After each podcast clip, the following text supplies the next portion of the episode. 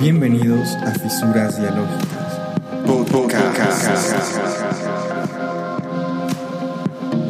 Episodio 4.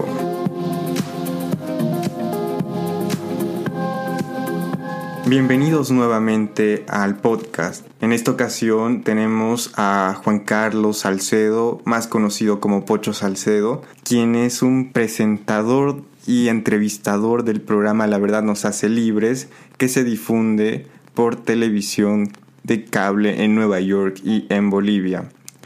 Por otro lado, quisiera agradecer a Andrew, un cantante y productor de música, por la colaboración que ha realizado en el podcast. Sin más preámbulos, la entrevista. El día de hoy nos encontramos con Pocho Salcedo, a quien debo agradecerle y darle la bienvenida a esta entrevista. ¿Cómo está?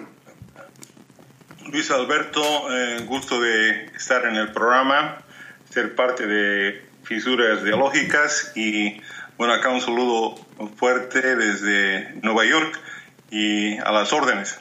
Primeramente, quisiera preguntarle, ¿quién es Juan Carlos Salcedo? Bueno, Juan Carlos Salcedo es un, boliviano que em, nació en La Paz. Eh, Estudié eh, por 12 años en el Colegio La Salle de La Paz. Em, luego me recibí eh, de bachiller allá y para, con el entusiasmo y el impulso volví a salir bachiller acá en los Estados Unidos en, en, una, en una, escuela, Cherry Creek High School, en, cerca de Denver, Colorado.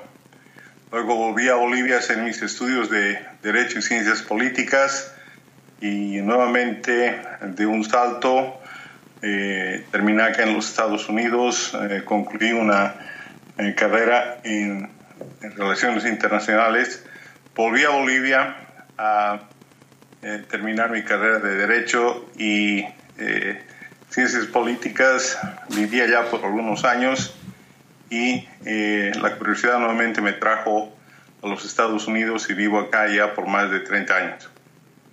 Muy bien. ¿Y actualmente a qué se dedica?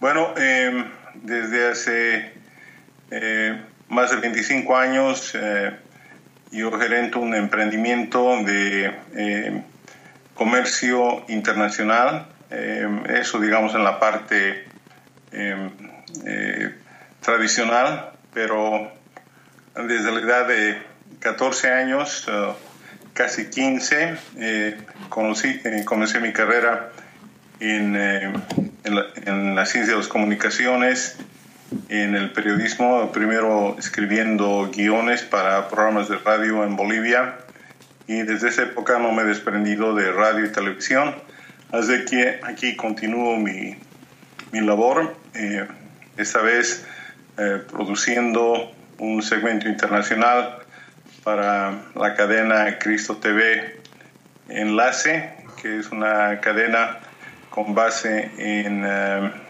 La Paz, Bolivia, cubre Bolivia, eh, países vecinos eh, de Bolivia hasta Venezuela, también acá en los Estados Unidos, en Nueva York, y, también parte de la cadena Enlace que cubre eh, con su señal en todo país donde se habla español, desde Europa hasta la punta sur de la Patagonia.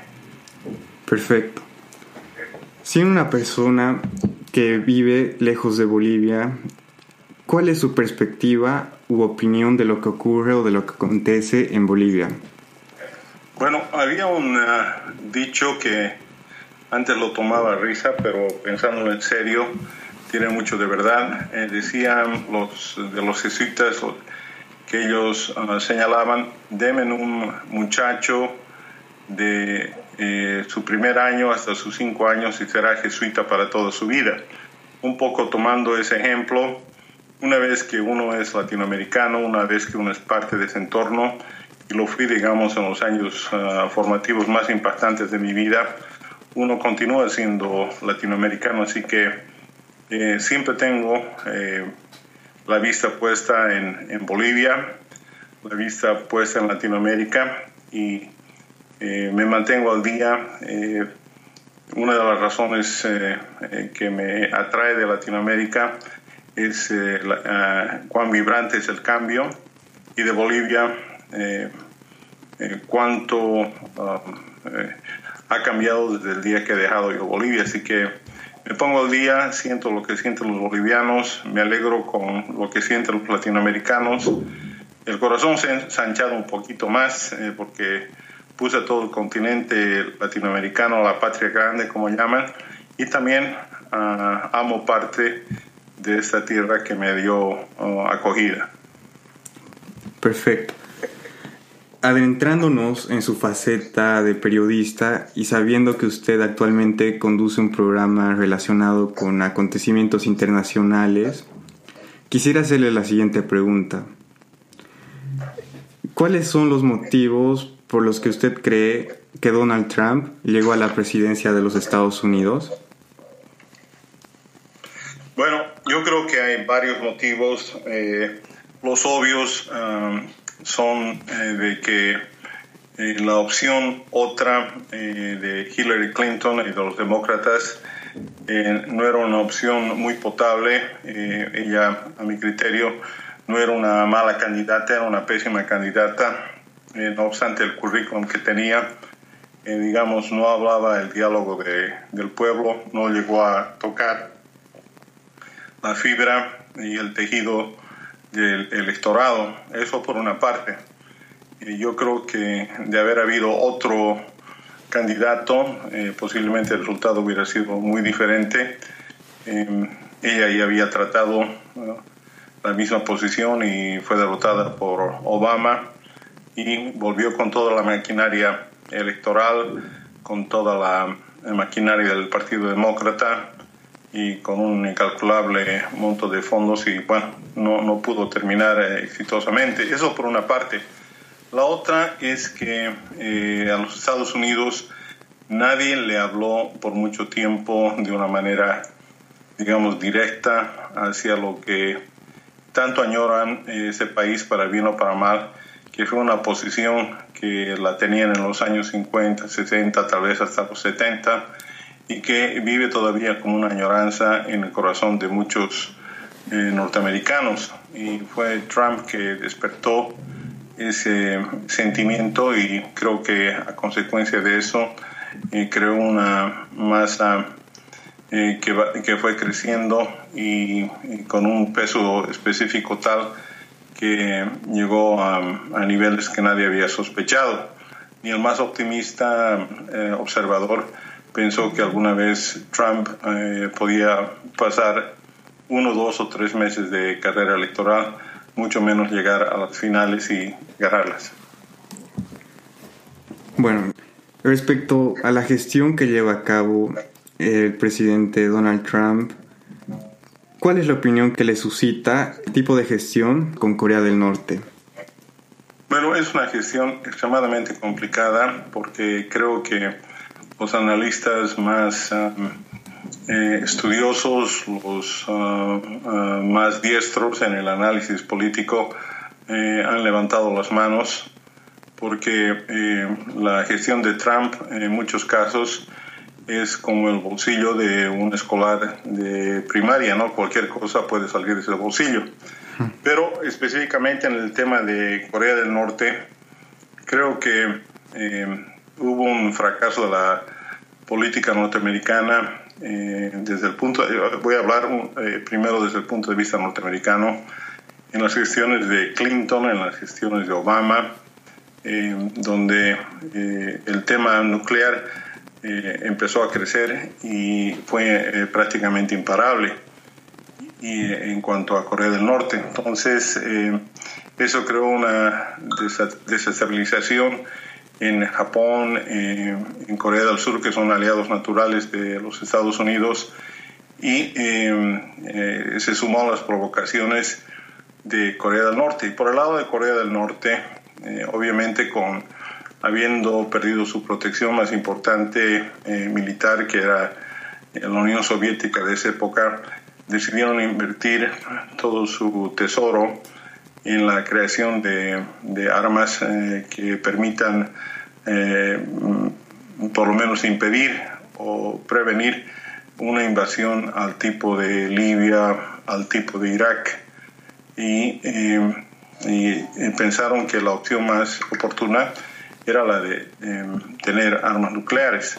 Eso una, como una autodefensa, pero también como una manera de un gobierno autocrático de subsistir eh, de cualquier presión a cualquier presión internacional. Y eh, lo lamentable de todo esto es que al momento, yendo concretamente a la respuesta ya dentro de ese contexto, es que em, no se pueden sancionar a, Corea del Norte porque hacen cosas, eh, rompen sanciones, rompen limitaciones más rápido de lo que uno puede eh, iniciar una nueva sanción. Pero eh, yo nunca pensé que se iba a llegar a, esta, a este nivel de tensión, creo que muchos no pensaron así. Em, y puede que eh, la falta de diálogo directo entre Estados Unidos y Corea del Norte, digo diálogo, no eh, echar de ida y vuelta insultos, eh, pueda desfasarse de tal manera que alguien malinterprete a alguien o, y y tome una acción indebida. Ah, antes de venir acá al programa, escuchaba que el vocero de Corea del Norte había eh, entendido que indicaba que las declaraciones de Donald Trump eran equivalentes a una declaración de guerra, así que se sentían ellos ah, con la libertad de incluso disparar eh, contra aviones norteamericanos aunque estuviesen fuera del espacio aéreo de Corea del Norte. Esa ya es una, ese ya es un, un, límite muy peligroso y, justamente eh, también el día de hoy el Pentágono eh, presentando al presidente Donald Trump una serie de nuevas opciones para Corea del Norte y cuando el Pentágono presenta nuevas opciones generalmente no son opciones diplomáticas. Ciertamente.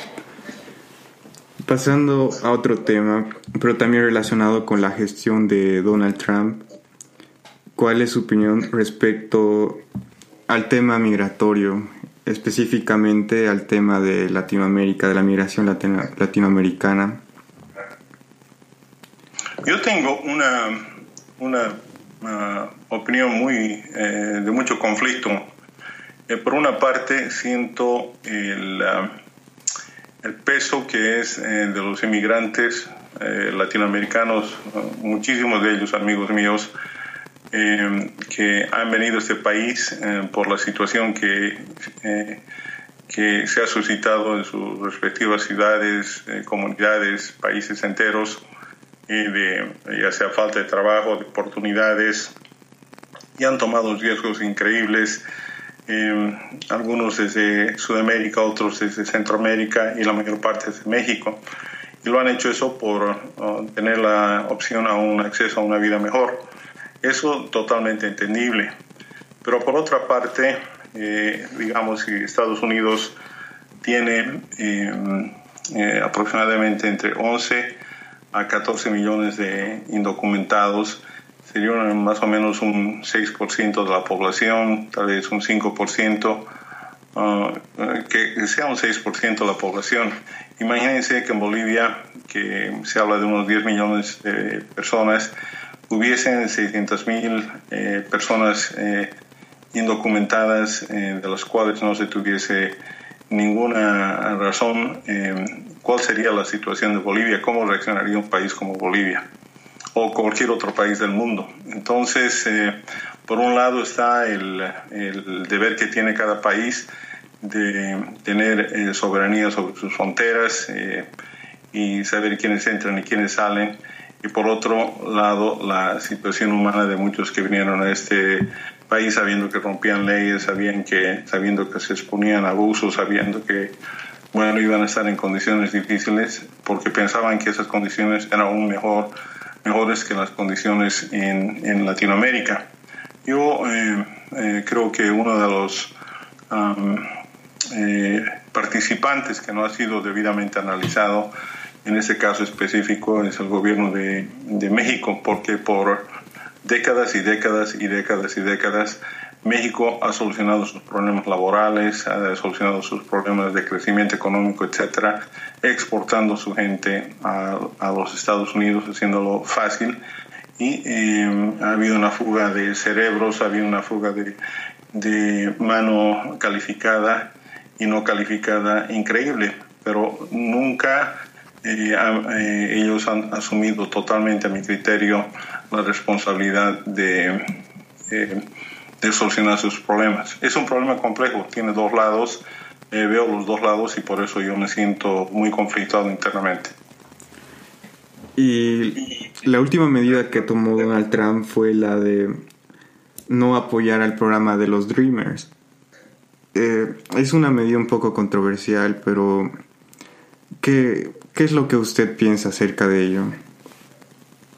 Bueno, los Dreamers em, son una mm, eh, son una mm, un caso totalmente inhumano, totalmente eh, lamentable, eh, porque han llegado a este país cuando eran menores de edad, muy posiblemente o seguramente eh, sin haber eh, manifestado un acuerdo o desacuerdo con eh, ese tipo de inmigración.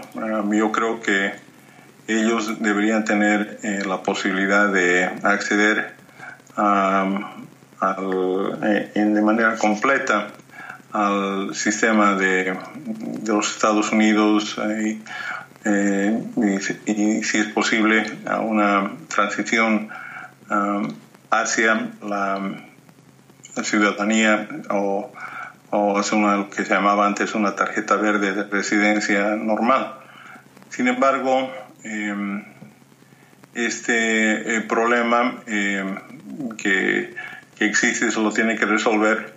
Eh, no puede ser resuelto solamente en, su, eh, en sí mismo, ignorar la otra parte de la inmigración, porque yo creo que aunque existe consenso, con el tema de los Dreamers, de la mayor parte de las personas que ya sea de izquierda o derecha, demócratas o republicanos, que ven una, una situación especial, este país tiene que animarse de verdad a solucionar el problema migratorio de una manera general, eh, no solamente por pedazos, porque sí no se va a poder solucionar y vamos a seguir en la misma discusión como la hemos estado desde el gobierno de Reagan, que fue el último que eh, eh, legalizó a, los inmigrantes y lanzó la última ley de inmigración eh, que es la que la están tratando de reformular porque no ha sido ejecutada en su en toda su capacidad y porque no ha sido efectiva.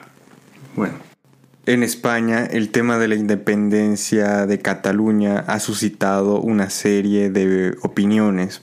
¿Cuáles son las repercusiones que existen en los Estados Unidos acerca de este tema? Bueno, en Estados Unidos eh, tenemos un, un, pequeño, eh, digamos, um, color eh, más o menos de ese tipo que vino y, y, se existe en California, porque hay acciones en California para Mm, separarse de, la Unión.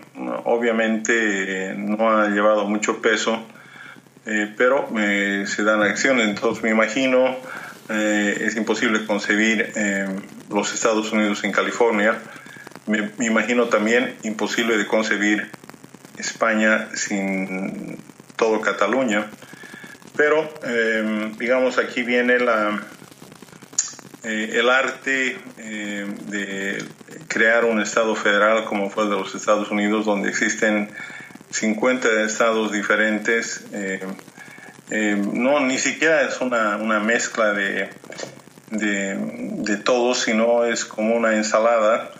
Eh, que algunos son representan los tomates, las lechugas, los pepinos y las cebollas, etcétera, y existe un aderezo, aceite, vinagre, y sal que le dan el sabor general a todos, ¿no? pero cada uno es una parte separada. Entonces, eh, los de Texas se sienten texanos, los de Nueva York eh, nos sentimos neoyorquinos, tenemos nuestra propia manera de manejarnos, eh, tenemos nuestra, nuestras propias aspiraciones que por lo general no son limitadas ni tampoco grandemente alentadas por el gobierno federal. Hay poca expectativa del gobierno federal me imagino eh, que esa es la perspectiva que existe desde ese país hacia Cataluña, pero posiblemente es una perspectiva eh, no completa porque ese es un tema de hace mil años que no se ha resuelto hasta donde yo conozco, que existe una idiosincrasia eh, totalmente distinta, un idioma totalmente distinto, una opresión muy dura donde el, gobierno del franquismo, pero también es para, para los norteamericanos, eh, eh, por lo menos viendo de esta parte del océano, eh, una pregunta de cómo podría sobrevivir una región así independiente, cómo podría sobrevivir con un manejo internacional de la categoría que se necesita de países avanzados como España. Así que, digamos, um, yo creo que eh, si, si, pudiesen encontrar una, un acomodo sería eh, estupendo, pero no sé si eso es posible. Entiendo al momento la situación muy tirante. Sí. ¿Cuál cree que es el elemento fundamental que una sociedad debería tener? Por ejemplo, los valores o el respeto a la ley, el Estado de Derecho. Bueno, eh, yo creo que eh, uno de los elementos fundamentales eh, que de los países exitosos que tienen ciudadanos ah, relativamente eh, contentos es la organización ah, nacional, Estado-Nación, que tiene una separación verdadera de sus poderes, que el Ejecutivo tiene su lugar y respeta y no interfiere con el legislativo y el judicial, y cada uno tiene su sobrepeso eh, y su peso ah, específico. Acá en los Estados Unidos ha sido, digamos, una fórmula eh, de control y de balanceo muy importante hasta que el, em, el Poder Judicial empezó a asumir eh, posiciones legislativas. Y eso ha creado un conflicto tal que, eh, digamos, uh, en esta última elección, donde eh, como los cargos a, ser miembros de la Corte Suprema de Justicia en los Estados Unidos son de por vida y las decisiones son inapelables y, muchos cambios uh, en el país, cambios sociales, se han hecho eh, desde el punto de vista jurídico, puede ser los eh, derechos eh, eh, a las minorías de los años 60, por ejemplo. Esa, la posibilidad de que continúe esa, esa, ese poder judicial recargado con muchísimo poder fue también uno de los combustibles que cargó la campaña de y la última y la victoria de Trump, porque eh, se sabía que el país iba a cargarse de un solo lado y iba a tener una Corte Suprema muy activa. Ahora, obviamente, por el otro lado, uh, los demócratas ahora piensan que la Corte va a ser mucho más conservadora.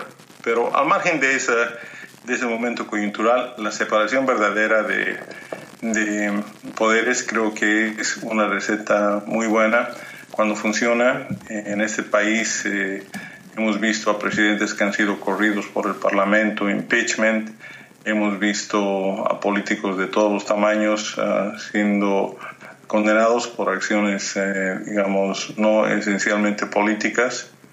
Y hemos visto a la Corte Suprema eh, históricamente muy sobria y creo que esos elementos son importantes, son una, buena fórmula. Finalizando eh, la entrevista, conociendo que el gran público de Fisuras Dialógicas, podcast, es, es joven, ¿cuál es la recomendación que le hace a este público? En primer lugar, Luis Alberto y a todos Luis Albertos que escuchan este programa, eh, que espero sean muchos, muchísimos y vayan creciendo. Eh, a mí me, me, me, encantó uh, escuchar los primeros programas, me encantó eh, saber lo que estaban haciendo, porque cuanto haya jóvenes que estén enfocados en aprender, estén enfocados en comunicar, en proveer información, no dedicarse a los titulares, no dedicarse al simple tweet de 140 caracteres. Y cuando hay jóvenes que, eh, como ustedes, eh, eh, que, que escuchan, que aprenden, que investigan, que comunican, que informan, yo creo que tenemos un futuro asegurado en Latinoamérica y donde y donde esos tipos de jóvenes existen.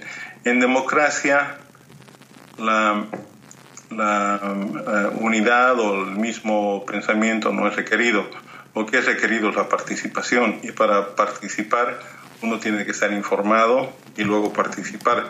Generalmente participamos y luego nos informamos que es un error. Así que eh, yo estoy muy, muy complacido y con gusto eh, participamos en este programa y les deseo muchísimo, muchísimo éxito. Adelante, eh, no es fácil, están contra la corriente, pero es importante.